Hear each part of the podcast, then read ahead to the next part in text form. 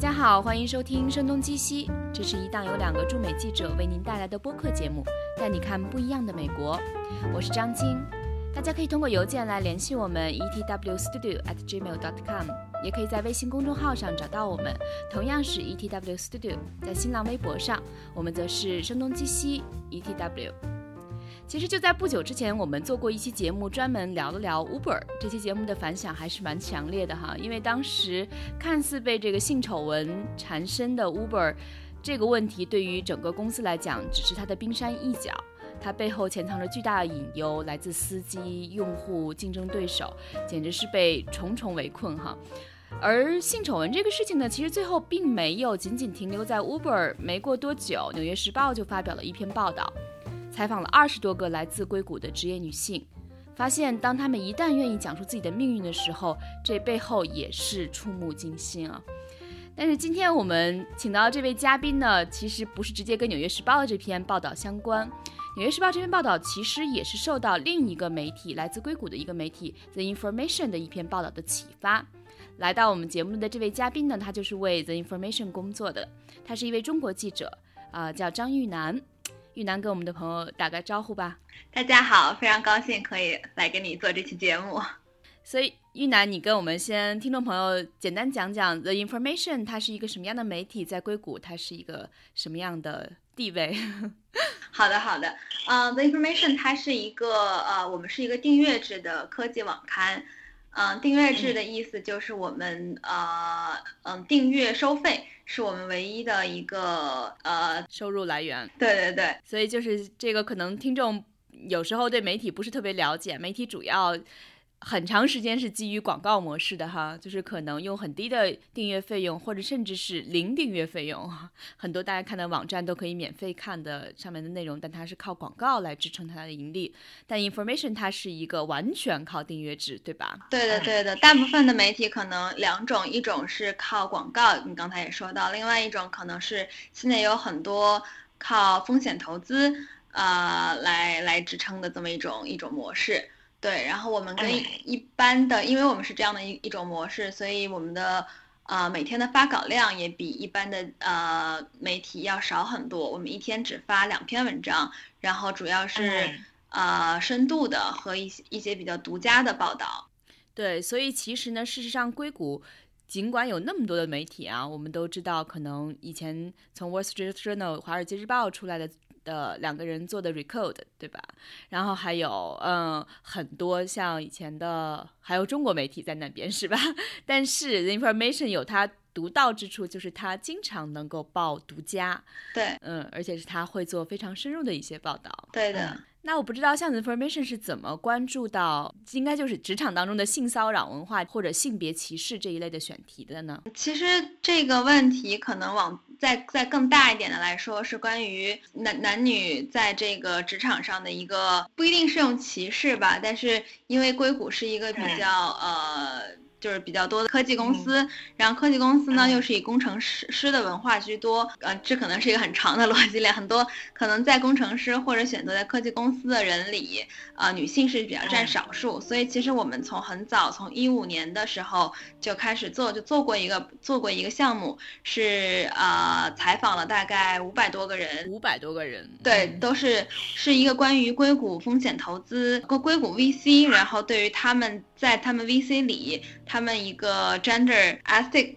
就是就是性别和伦理，对的对的这样的一个调查，然后今年我们也做了这样的一个报道，对，然后你的刚才提到的那个性骚扰的话，其实就是这个并不是一个新鲜事儿，就这个事情很多人都都有关注，但是。嗯，可能迫于种种的一些压力或者之前的一些情况，很少会有人愿意站出来把这件事情告诉媒体或者告诉大众。对，所以我就看到《纽约时报》那篇文章的开头是非常有意思的哈，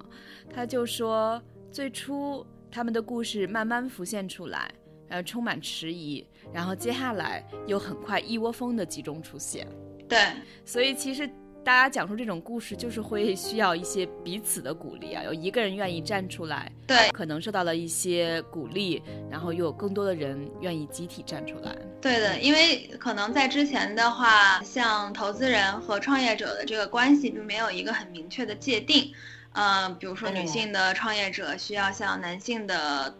这个投资人融资，那这样的一种关系可能并不包括在，呃，员工和雇主，或者说是，并不是仅仅限限定在一个。呃，professional 的关系里面的，所以站在这个上面上面就有很多，嗯，我觉得男投资人吧，可能会有很多空子可以钻，但同时可能女创业者也有很多空子可以钻，所以这个事情其实一直都没有一个规范，直到最近一段时间频繁的爆发出一些这样的一些事情，然后也让 VC 整个行业去重新的审视，包括公司重新的审视自己，啊，制定了一系列的，嗯，希望可以从根源处确保。呃，杜绝这样事情发生的这样的一些条例。嗯，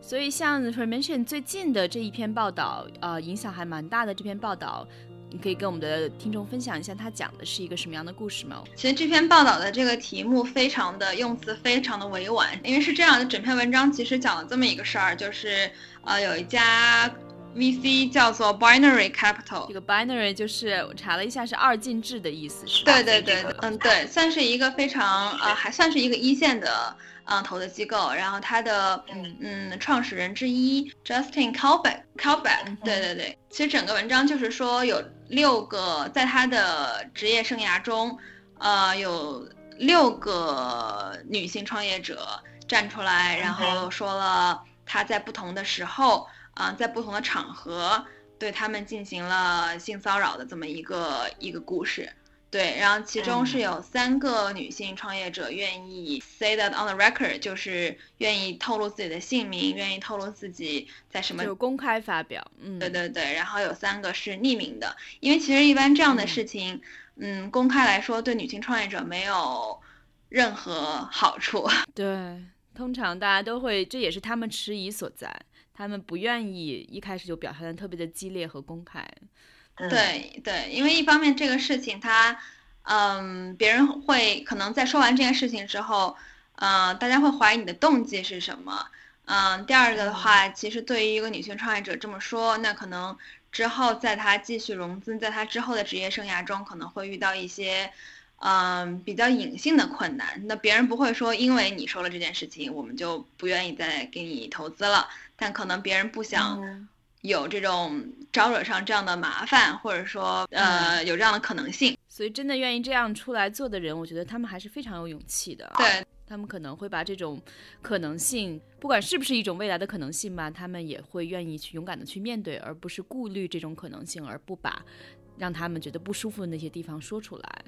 嗯，这个其实因为我之后跟呃写这篇文章的呃同事记者他聊了一下，因为其实嗯。这个话题比较比较敏感，然后也比较，当你一开始去接触这些嗯受害者或者说这些愿意说说出来的人，因为你很难让他们相信你，或者说愿意让他让他们相信这是一件。值得这么做的事情，或者对他们会能带来一些好处的事情。对对对，因为他就说，我就问他是怎么怎么取得这些人的信任，愿意对他说出这样的故事。他怎么说呢？就说这个事情，他首先追了很久很久，一开始的时候只是他听到了一些传闻，就后来这件事情爆发出来了以后，所有人都说哦，他们很早就听说过这样的传闻，然后他的名声一直都是这样子，但是没有人真正真正愿意指名道姓。的把把这个事情说出来，所以他花了很多时间去跟这些呃女性创业者接触，然后一开始都是说可以匿名，只是希望他们 feel comfortable saying 这些跟投资人接触的这些事情，然后慢慢慢慢的，他也会让这些人知道彼此的存在，就他们并不是一个人在这个事情上，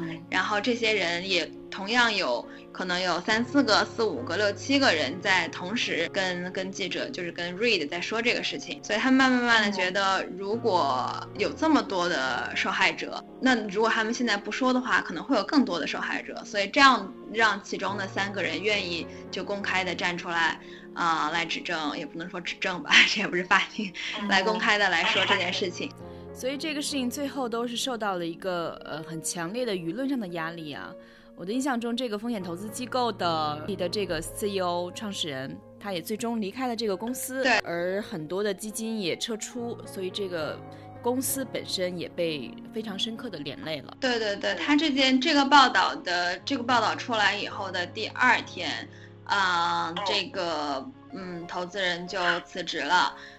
然后第三天还是第四天，然后这家公司的 LP 就这家金星的投资人。就很多都撤资了，所以真的是来的非常快。对对对对，想提一下，其实这件事情发生不久，呃，LinkedIn 的创始人之一 Reid Hoffman 他也在 LinkedIn 上写了一篇文章，然后来来对这件事情做出回应。他大概的意思就是说，啊，他非常感激，嗯，这些女性非常勇敢的愿意站出来说这些故事，然后同时他也呼吁，啊，整个整个 VC 的行业，包括整个创投圈吧。嗯，需要给这些女性更多的支持，用实际行动来告诉她们，嗯，她们站出来说这件事情，不但不会有任何负面的影响，同时也会呃会赢得大家的尊重，呃和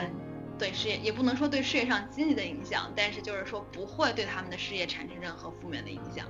对，嗯，这样说其实还是蛮宽慰人心的，对，让大家觉得真正的产生了一些变化，包括我印象中看到。呃，最近更大的一个事情是，硅谷的另一家风险投资机构叫五百 Star，对对对，它的嗯 CEO 也是牵扯到了非常多的。性骚扰丑闻事件，对。然后在《纽约时报》写的那篇报道之后两个小时，就又有两位女性在 Twitter 上或者通过其他方式联系到《纽约时报》，提到她们也有类似的经历。对，其实它好像就像是一个往水面上扔了一颗石子，然后掀起了很多的涟漪，然后让很多人都愿意从看似平静的水面之下把自己的经历讲述出来。对的，会觉得呃自己并不是就不是独自一人，不是孤单的，也有人可能跟他们同样承担这种内心的压力。对的，对的，因为其实像美国的话，就是投资人和创业者之间，像我刚才说的，并从来没有一个。呃，非常清晰的准则，就什么样的事情属于合适的，什么样的事情属于不合适的，不像像高校啊，或者说像企业里，它是有很明确的规章制度的。就比如说教授和学生的关系，或者说是呃，在公司里一个经理对下属的关系，这个是有很多明确的规则的，然后大家只要去遵守就可以了。但是可能整个投资机构和整个创业者。并没有这样的一个一个规章制度，或者说一个嗯一个标准吧，所以很多时候对规范对很多时候这个事情也是两面性的，因为很多投资人也觉得很委屈，很多时候可能是女性创业者她啊故意的，这这也不排除这样的可能性，因为我觉得这这种这样的事情爆出来比较好的一点是可以让大家去啊把这个规章制度把这个规则给设置清楚。嗯，两方只要去 follow 这个这个这个规则，就就不会有嗯减少很多不必要的误会和不必要的伤害。对，至少可以把这个话题公开的去谈论，对对，而不是像以前一样不知道从何谈起，这个责任究竟在谁的一方？对对对，而且确实我看到整个硅谷女性的创业者拿到了融资和男性相比就是九牛一毛吧？对，因为我看到他去年的时候有一个数字显示，女性女性投资者总共收到了十五亿美金的 funding 投资哈，然后但是相对而言，男性收到了五百八十二亿美金。对对，所以这个数字相比的话，就是几十倍的一个差异。是的，是的。而，嗯，我不知道这个原因是因为整个女性创业者相对少一点呢，还是说女性创业者拿到资本的难度更高一点？我不知道后者，因为我不知道我没有后者的这个数据。但是我觉得有两点吧。第一点就是女性 VC 的数量是占少数的，相比于男性的这个投资人。嗯，第二点就像你说的，女性的创业者的数量其实跟男性创业者的数量相比也是非常少的。我们今年一六年的时候做过一个调查，啊，采访了五百多个，嗯，就是呃在 VC 工作的呃投资人，然后在七十二个，在七十二家 VC 里面，百分之八十九的做决定的人 decision maker。都是男性，嗯，然后百分之七十五的都是白人。对，然后这个其实相比于一五年的数据有一个小小的提高，对，嗯，所以还是有好的变化的。对对，还是在慢慢慢慢的，但更多的人意识到要增加硅谷会叫 diversity，增加这个多样性，对多样性，对性别的多样性和种族的多样性，做决定的并不是中年白人男性 这个组合。其实你说的这种变化，我们如果再回头看时间长一点的话，确实是还是有一些明显的变化发生的。我印象中当年就是在一下想不起来，但是它应该是四五年前的那样子吧。KPCB 中文应该叫凯鹏华盈，呃，也是一个很著名的风险投资公司。当时他的一合伙人就叫 Alan Paul，然后中文叫鲍康如，他就是有起诉他的雇主凯鹏华盈性别歧视。但最终的结果呢，是他败诉了，然后这个可能让很多女性觉得会比较沮丧，在当时。嗯，但从另一个方面呢，也确实让女性在科技领域的这个地位受到了比以前多一些的关注哈。包括呃，有一个创业公司的创始人评价这个事情就说，呃，鲍康如案。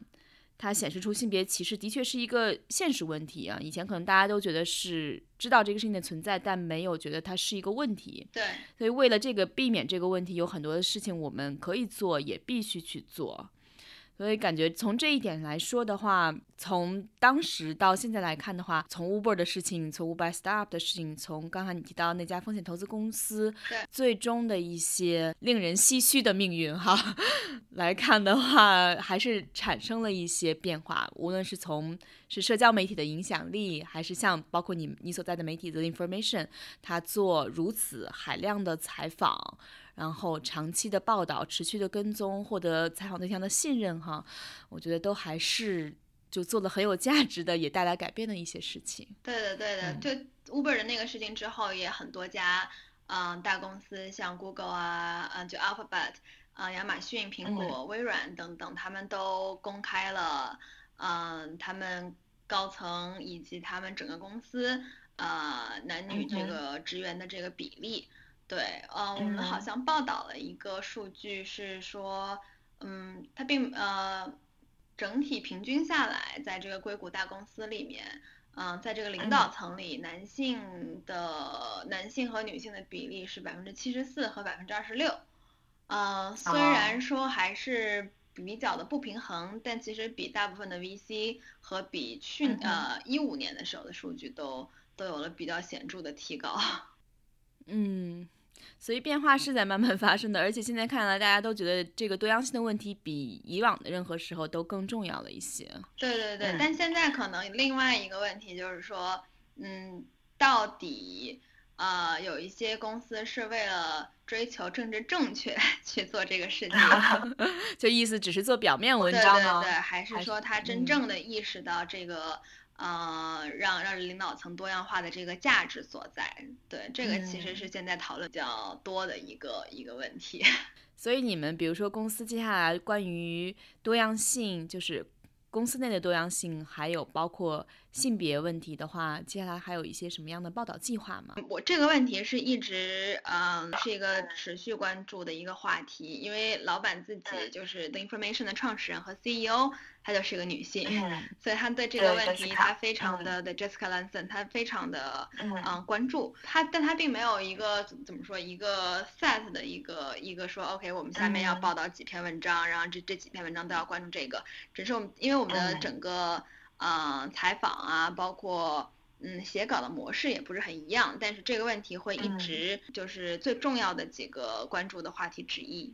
其实最后，我觉得确实是作为一个女性创业者，她对这一类的话题的关注程度确实会相对高一点啊。包括我看到硅谷有一个叫做容纳计划，它其实是让一些科技企业在承诺在一段时间内追踪自身员工构成的多样性，然后把这个数据跟其他的一些初创公司去分享。对，这个计划的创始人也都是女性。可能就只有作为女性本身更觉得这个话题是跟自己切身相关的，然后她参与和发起这样的一个行动的动力就会更强一些。对对对，其实我自己也对这个话题非常感兴趣。我自己在就是在这个工作之外有一个 passion project，就有点像你在做 podcast 一样。我们在做在跟纳斯达克合作，我和我的一个 partner 在做一个叫 Woman in Silicon Valley 的采访类的一个视频节目。嗯，那很有意思。对，但在采访的这个过程中，我就发现女性的 VC 其实数量是不少的，很多做做投资的人，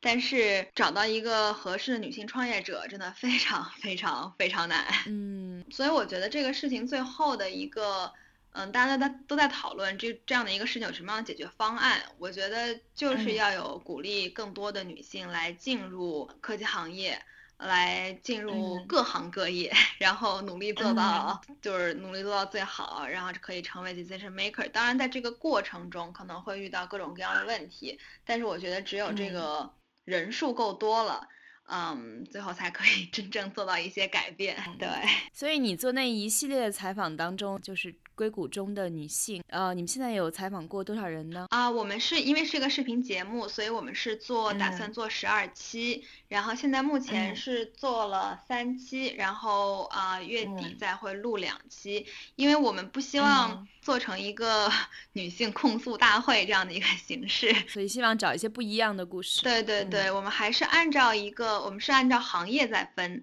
但同时啊，希望可以通过女性创业者或者女性投资人的这个视角，通过他们的个人的故事，然后也有他们在这个行业里怎么怎么说，包括怎么去平衡。因为虽然这个问题也很有意思，他们说很多女性在问到这个问题，在问到呃女性创业者怎么平衡家里和和工作的时候，所有的我们得到的很多反馈就是。他们每一次在大会上都会问到这个问题，但是从来不会有人这样问男性，从来不会有人这样子问男性创业者或者男性投资人。啊，对，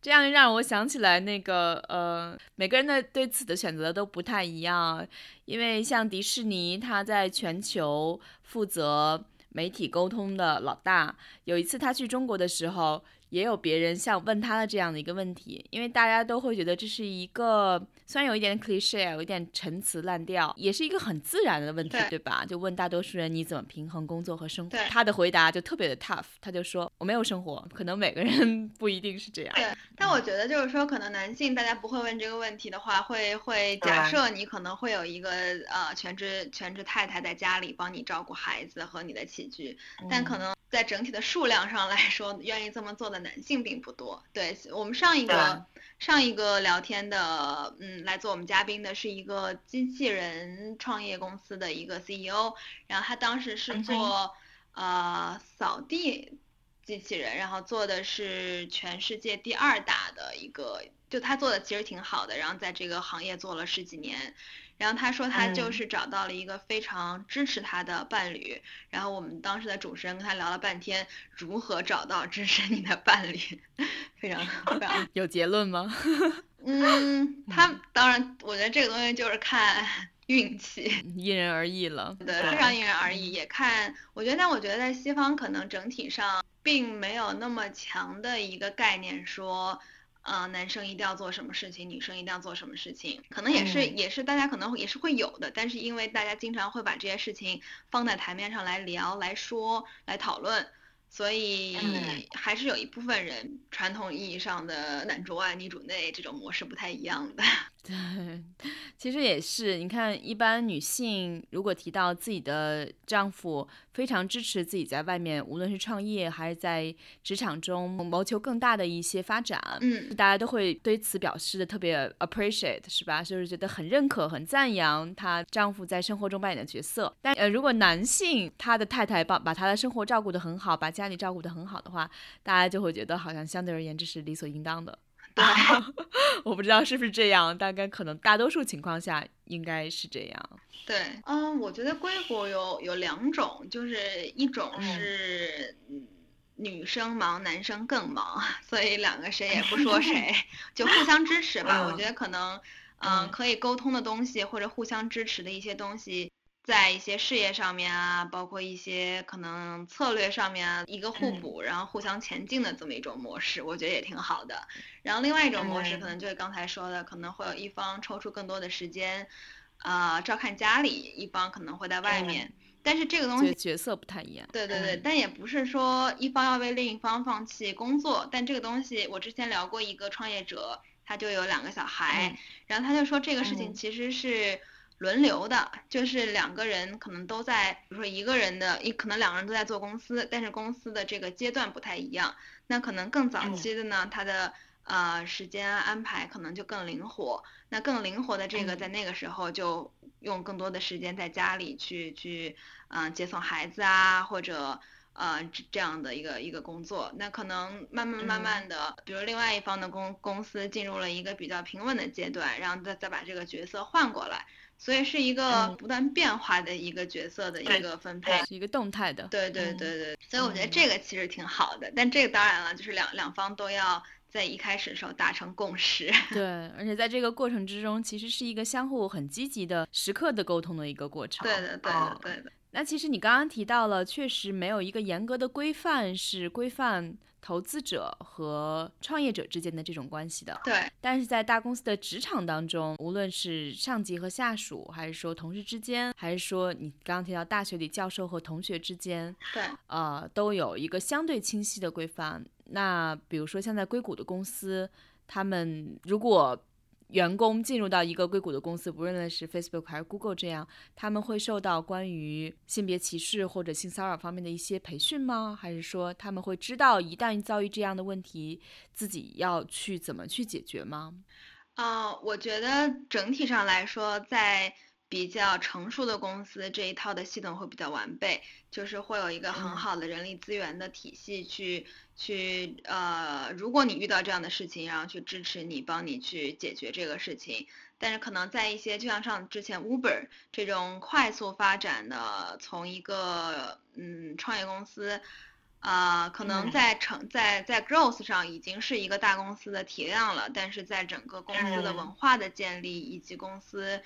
嗯，内部的一些一些建设上还没有完备的时候，就会出现这样的问题。但是其实就是这个事情呢，在在在硅谷，很多人就觉得这个问题是整个整个行业的一个问题，Uber 只是一个嗯 比较倒霉的替罪羊，可能就成为了一个靶子，然后所有人都在都在说 Uber。嗯，但这样的事情在 Google 啊，在别的公司。也都发生，然后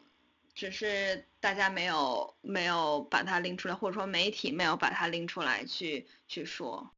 那如果照这样，大家的这套说法是对于这一个现象表示的很麻木了呢，还是说觉得这个事情也提示了很多人？既然他如此司空见惯，那我们可能有必要对此做一点什么了？嗯，我觉得这个事情。每个人的态度是是是不一样的，然后对于当然对于女性创业者和像很多媒体来说，觉得这是一个很重要的事情，然后他们希望更多的人可以重视它，然后把它规范化，嗯，不要不管在职场上有有很多隐性的歧视，还是说，嗯，更恶劣的性骚扰或这样的行为。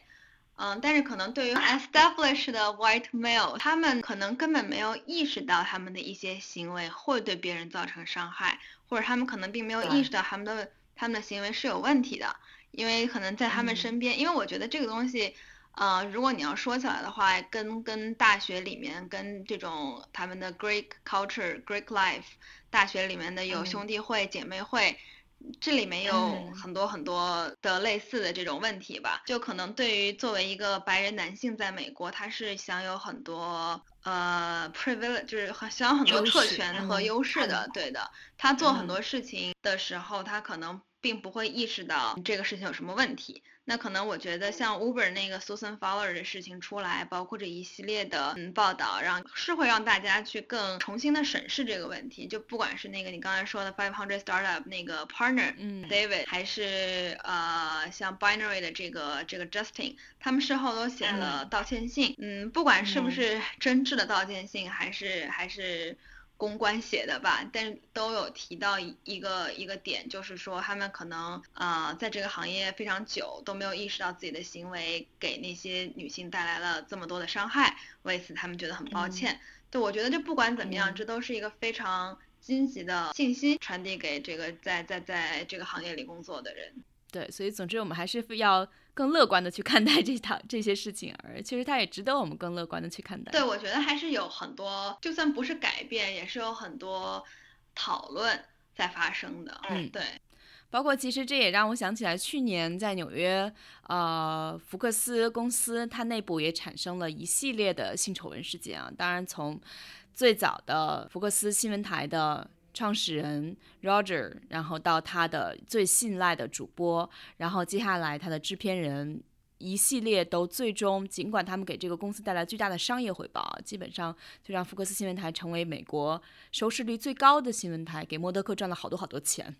但是 最终因为有一个主播站出来，后来也有他们最重要的一个主播叫 Megan Kelly。他强烈背书，引发了很多人勇敢的讲述了自己的命运啊！最终这一这一系列的人都接连离职，以至于 Roger 去年没过多久还呃去世了。无论从东海岸和西海岸来看，大家对于女性在职场中的一些地位，至少他们自己是更积极主动的去伸张自己的一些看法和想法。对对，还有一些对于公司上的一些政策上的制定。也会有更多的公司会去考虑到，就是因为女性会有生孩子呀，会有各种各样的这个这个事情，然后就必须要休的假。对，会更人性，会更更人性化。然后不仅是对，就比如说产假，可能不仅仅是给呃女性产假，然后也同样给同样时间的呃给男性员工这么久的一个带薪产假。也是一种鼓励大家更多的参与家庭生活，就生孩子和带孩子又不是女性员工的事情。如果像你说这种，确实也更适合在一个非常相对稳定的大公司当中，它会更会更完善自己对员工的福利，然后更多从员工的一些不断变化的实际需求去考虑。但很多创业公司其实，尤其特别在中国的环境之下，我想他们这种，呃。都是基本完全是绑定在自己要做的事情上面的。对，但其实我觉得这个东西是一个你想你想给公司一个什么样的公司文化。那这个东西我觉得这也并不是说只有大公司它才有公司文化，相反，我觉得很多时候。嗯，对于创业公司来说，其实非常重要。就是你从非常早期的时候，你希望给这个公司创造一个怎么样的公司文化？因为我觉得 Uber 就是一个非常好的例子。它之所以会像多米诺骨牌一样发生这么多的事情，我觉得是因为很多人认为 Uber 的公司文化是是有问题的，或者说它可能并不是一个。但但但我个人是不评价，就是 Uber 它到底怎么样？因为我觉得其实 Uber 在美国的公司里面算是就就从很多美国公司希望进入中国，只有 Uber 真真真正的意义上算是进入了，然后做得很好。当然 Airbnb 啊，LinkedIn 他们也有在进入，但是啊 Uber 是正儿八经的打下了百分之三百分之三十的这个 market share。你说他这样的一个可能他做不到这样的成绩，如果啊，Travis set up 了一个另外一个一个不同的公司文化，所以我觉得这个东西是是要看你怎么看。但是我觉得从初期的时候建立一个或者明确一个公司的文化，啊是非常重要的。对，而且既然已经有这么多的可以借鉴的一些先例在，我觉得更多的时候他们应该是会。考虑如何让自己的员工在这个公司工作的更持久、更开心，然后更有忠诚度，然后更愿意去投入，对，就更有归属感一些吧。是的，是的，不然的话，我觉得可能中国也是一样，在硅谷也是，就是哪家付的钱更多就去哪家。对，那这样的情况下，其实每家公司都在用重金，嗯，但是人才的这个流失率。又是非常非常大的，所以可能确实争取更多的一些收入上的回报，这个倒无可厚非啊，因为它其实是对人的一种肯定。对对。但同时，可能职场中有其他。人，比如作为女性，她更在意的一些事情，对对，能获得平等的一些工作机会。对，其实我发现是有很多女性呃创始人或者女性领导的这个公司，他们相对从从第一天开始就会制定很多对女性比较人性化、友好一点，不能说人性化，非常友好的这个政策。包括其实我觉得之前也有一个人，Erica Baker 吧，她好像分享过一个 Excel 表格，是一个员工晒薪水的 Excel 表格，然后在 Google 就引起了一些轰动，发现工作内容相同的，但性别不同的人之间的收入差距就非常大。对对对，这个事情之前也是也是 Uber 被诟病的一个一个一个事情之一，因为他们当时。在疯狂的增长，所以需要招很多人。但是他们就想出了一个方式，就是用 algorithm 来算法来判定他们可以付给这个员工的 minimum wage 是 minimum package 是多少，就是最低工资。对，然后他们就发现，呃，因为很多时候他们就可以问你在上一个公公司你的薪水是多少，但这个这个其实对女性就是一个不是特别公平的问题，因为女性。她很多时候，就像你说的，同工不同酬的情况，在很多公司都会出现，对，所以他就会把女性的工资往